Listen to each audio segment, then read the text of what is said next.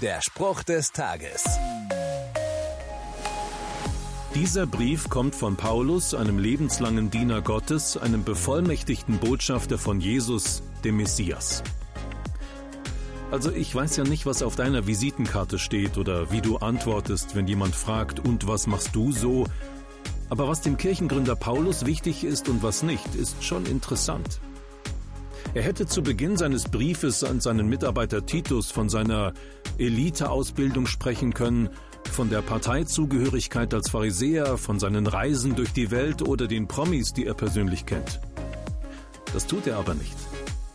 Zuerst stellt er klar, dass er zu Jesus gehört. Was ist dir das Wichtigste an deiner Persönlichkeit? Der Spruch des Tages steht in der Bibel. Bibellesen auf bibleserver.com.